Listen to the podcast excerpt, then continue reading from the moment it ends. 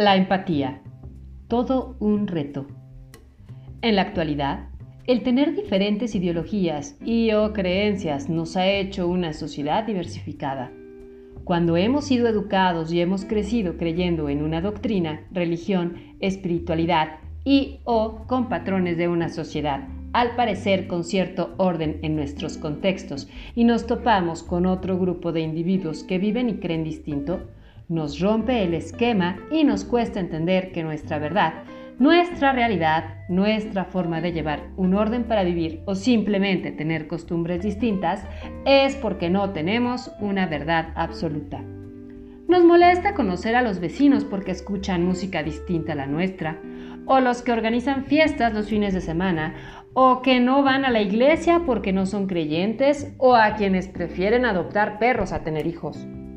¿Por qué nos incomoda tanto que el resto del mundo sea distinto si siempre lo ha sido?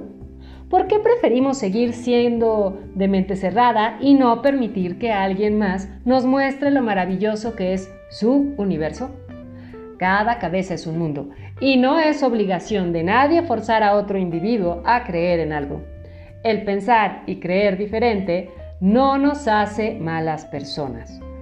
Hay una cosa que son los valores universales y que independientemente del lugar en el que crecimos o fuimos educados, nos los enseñan en todos lados. Y para mí, uno de los más importantes es el respeto. Este valor incluye muchos otros valores como lo son la paciencia y la tolerancia, pero la empatía es lo que hace que ese respeto se vuelva maravilloso. Estamos tan acostumbrados a escondernos detrás de nuestros dispositivos electrónicos que nos parece fácil sacar nuestros miedos y frustraciones y dar puntos de vista a diestra y siniestra sin reflexionar si estamos faltando al respeto a alguien. Y no hablo del clásico ¿me ofendes? Eso es una decisión personal de quien recibe un insulto. Me refiero a etiquetar y juzgar a las personas sin conocerlas. El cómo reaccione el otro individuo es otra cosa.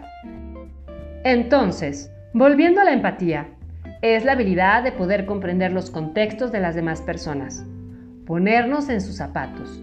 Hay problemas que resolverlos para nosotros son pan comido y otros un verdadero dolor de cabeza. Y la manera de enfrentarlos es distinta para cada uno de nosotros. Eso nos hace diferentes. No nos hace ni más inteligentes ni más tontos. Pero cuando logramos sentir el problema o situación de alguien más, rompemos la barrera de los juicios. Eso es la empatía. No quiere decir que debemos cambiar nuestra forma de pensar, solo ponernos en los zapatos de los demás. No es fácil trabajar la empatía, pero aquí les dejo algunos tips que nos podrán ayudar. 1. Tener la intención de ser empático analizar o reflexionar por qué te resulta difícil ser empático con ciertas personas o circunstancias. 2. Escuchar a las personas, darles la oportunidad de que te den su punto de vista y cómo te sientes al respecto. 3. Piensa en las reacciones que tú tienes en circunstancias similares y cómo reaccionas y cómo reaccionan los demás. 4. No juzgar. No somos nadie para ello, pues la forma de creer y de pensar de cada persona se ha forjado por lo que ha vivido y cómo lo ha vivido. Y 5. Conocerte a ti mismo. No puedes esperar conocer a alguien si no te conoces. ¿Cuáles son tus convicciones y por qué? ¿Te las inculcaron o realmente estás convencido de ello? La empatía es apoyo y comprensión y no tienes que cambiar tu forma de pensar ni la de nadie, solo comprenderla y respetarla.